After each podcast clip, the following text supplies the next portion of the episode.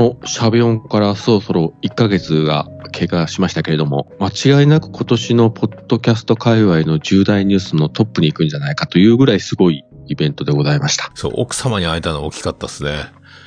いやー、すみません。もうついに連れて行ってですね、もう借りてきた猫状態でしたいね。や、なんか、思ったよりはおとなしく、なんか人見知り発動中みたいな空気が出てたん で。いや、普通は喋りますよ、もっとガンガン。二人でこう歩いて帰ってる時に、ぼそっと、ポッドキャストやってる人たちってみんなあんな風なのって聞いてきましたからね。真顔あんな風。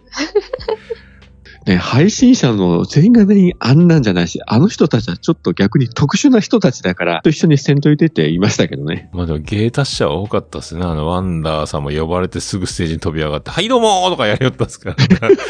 おーすごいすげえな、ワンダーとか思ったんですけど ね。もうなんかもう待ってましたみたいな感じでノリノリで。うん徳松が苦手になってましたからね。あすやっぱ芸達者の集まりでは、まあ、確か間違いなかったですね。大間さんの奥さんも見たかった。